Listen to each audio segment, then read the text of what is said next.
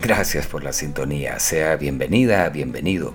La puerta no está asegurada y puede pasar con toda confianza. Vamos a comentar las noticias gaseosas, porque para las graciosas están los de la competencia desleal. Soy Osman Pazzi y estoy en el servicio.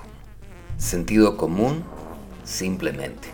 Recuerdo con claridad los primeros memes sobre el coronavirus. En ese entonces, aunque me resistía a compartirlos porque ninguna tragedia puede ser objeto de burla, se viralizaban más rápido que el COVID-19 y predominantemente trataban sobre los hábitos de humanos al otro lado del planeta, lejísimos.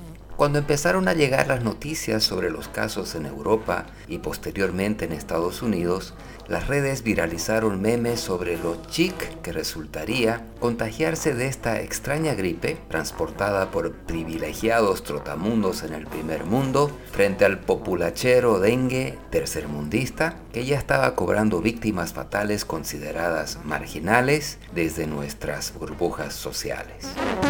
Mientras comento esto y se conoce el mapa global de la propagación del virus, uno bastante confiable, elaborado con datos actualizados al 30 de marzo de 2020 por la Universidad Johns Hopkins, que muestra 766.220 casos confirmados y 36.874 muertes, ciertamente tiene una marca mayor en países privilegiados económicamente y deja a los pobres con puntos muy pequeños. Los más pobres de Latinoamérica, entre los que nos encontramos, y los subsaharianos. Es decir, parece un mapa de pobreza a la inversa, donde los ricos están enfermos y los pobres están sanos. Hace pocas horas, en Bolivia se lamentó el fallecimiento de un ejecutivo de empresa de telecomunicaciones y las denuncias de su familia respecto al protocolo sanitario municipal de la ciudad de La Paz, de la gobernación paseña y del gobierno plurinacional. Un solo caso ha desnudado limitaciones, improvisaciones y desaciertos. El sentido común manda decir que es injusto menospreciar por este caso el gran sacrificio de médicos y paramédicos que hacen sus mejores esfuerzos con lo poco que tienen y que las medidas adoptadas por el gobierno central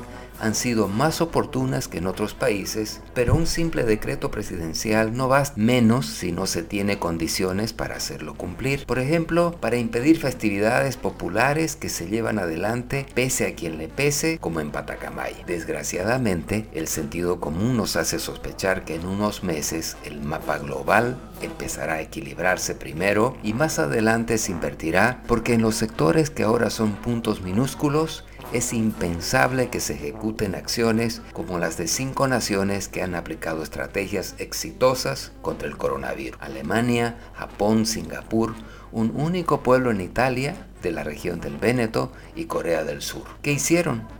Aplicaron el sentido común. ¿Cómo? Ampliaron el número de exámenes entre la población para lograr la detección temprana. ¿Nosotros tenemos la capacidad para realizar miles de diagnósticos a la semana? No.